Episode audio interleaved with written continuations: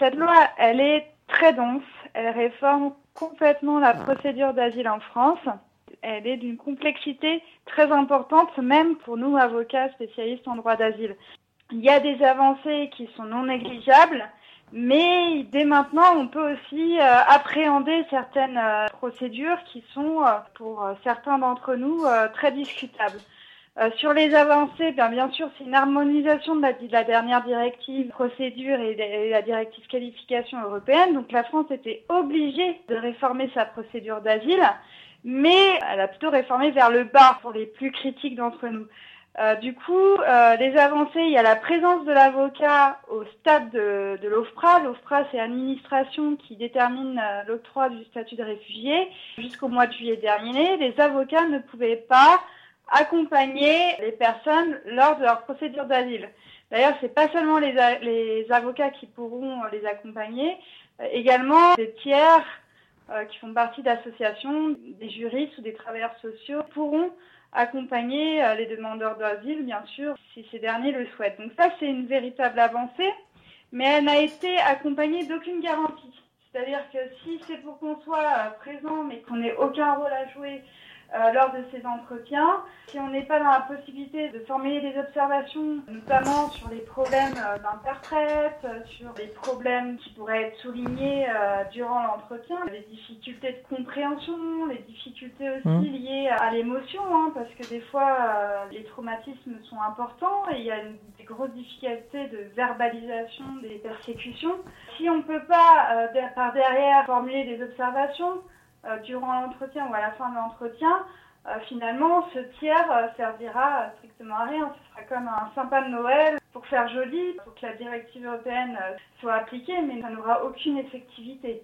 Donc, il y a cette avancée, mais on attend de savoir quelles seront les conséquences pratiques. Au niveau des critiques qu'on formule, et une des priorités de cette réforme, ça avait été de réduire les délais d'instruction.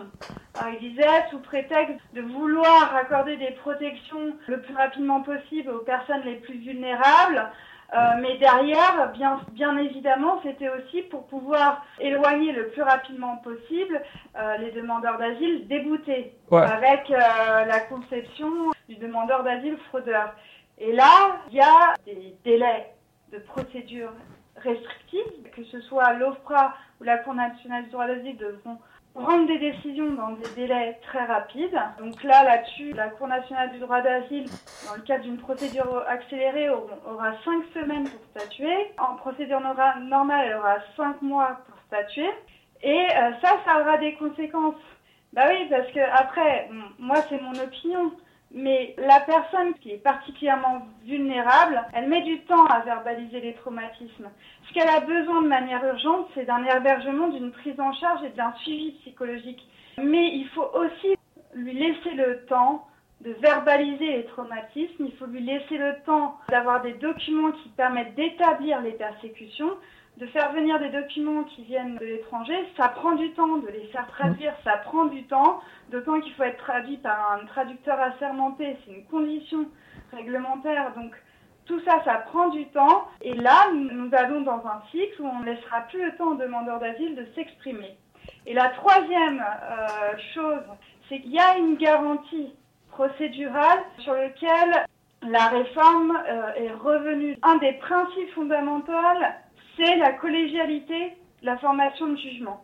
Et notamment en droit d'asile, où euh, il s'agit d'apprécier la crédibilité d'un récit.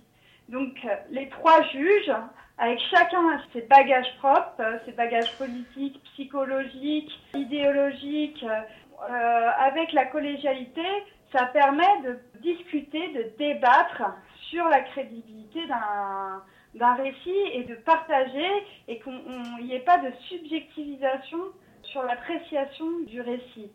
Là, dans le cadre de la procédure accélérée, mmh. déjà il y a un délai réduit que je vous ai dit de 5 semaines pour la, Cour nationale du droit d'asile pour statuer, et puis ce sera un juge tout seul qui statuera avec ses propres bagages, mais il ne pourra pas les confronter avec deux autres magistrats. Et ça, pour beaucoup d'entre nous, c'est une, euh, une, violation du principe de collégialité et ça va avoir des conséquences néfastes sur le traitement de la demande d'asile. Nécessairement. on va aller vers une justice expéditive. Et d'ailleurs, dans la réforme, ils ont rajouté des possibilités pour l'administration et l'OFPRA de placer les gens dans le cadre de cette procédure accélérée. Donc il y aura beaucoup plus de demandeurs d'asile qui vont faire l'objet de cette justice expéditive avec un avocat qui n'aura pas euh, la possibilité de défendre le plus correctement possible ses clients. Donc ça, il y a des entorses non négligeables à la procédure d'asile qui n'existaient pas jusqu'à la réforme. La quatrième chose, l'asile en rétention. Donc une fois que la personne est placée en rétention, il y a un changement puisque vous savez que la Cour européenne des droits de l'homme, IM contre France, avait condamné la France parce qu'il n'y avait pas de recours suspensif quand les, gens demandaient l'asile en rétention. Une fois qu'ils avaient fait l'objet d'une décision de rejet de l'OFPRA, euh, le recours qu'ils envoyaient à la Cour nationale des droits d'asile, il pouvait être expulsé malgré ce recours. Le recours n'était pas suspensif. Là, on pensait qu'avec la réforme, ils allaient euh, justement revenir sur ce point et appliquer euh, bah, justement la, la jurisprudence IM contre France et mettre véritablement en place un recours suspensif. Ils ont modifié la procédure, mais ils n'ont pas mis en place un recours suspensif.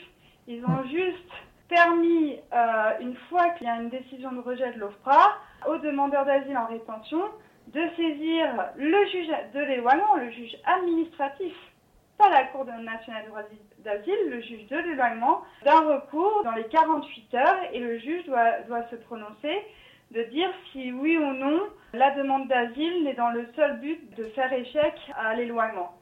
Si il considère que c'est dans le seul but de faire échec à la mesure d'éloignement, là, il n'y a pas de recours suspensif le monsieur est maintenu en rétention et il est expulsé. Donc, dans ce cas-là précis, le recours ne sera pas devant la Cour nationale de droit à ne sera pas suspensif. Là, je pense que je suis revenue vraiment sur les quatre points importants sur lesquels revenir. Euh, mais cette réforme, euh, il y a énormément de dispositions, que ce soit sur l'hébergement, la prise en charge, que ce soit sur les critères d'obtention du statut, sur la clause d'exclusion, il y a beaucoup, beaucoup de choses modifiées puisqu'elle euh, est d'application euh, dès maintenant. Pour nous, les praticiens, on ne mesure pas encore quels vont être tous les changements euh, qui mmh. vont bouleverser ces prochains mois.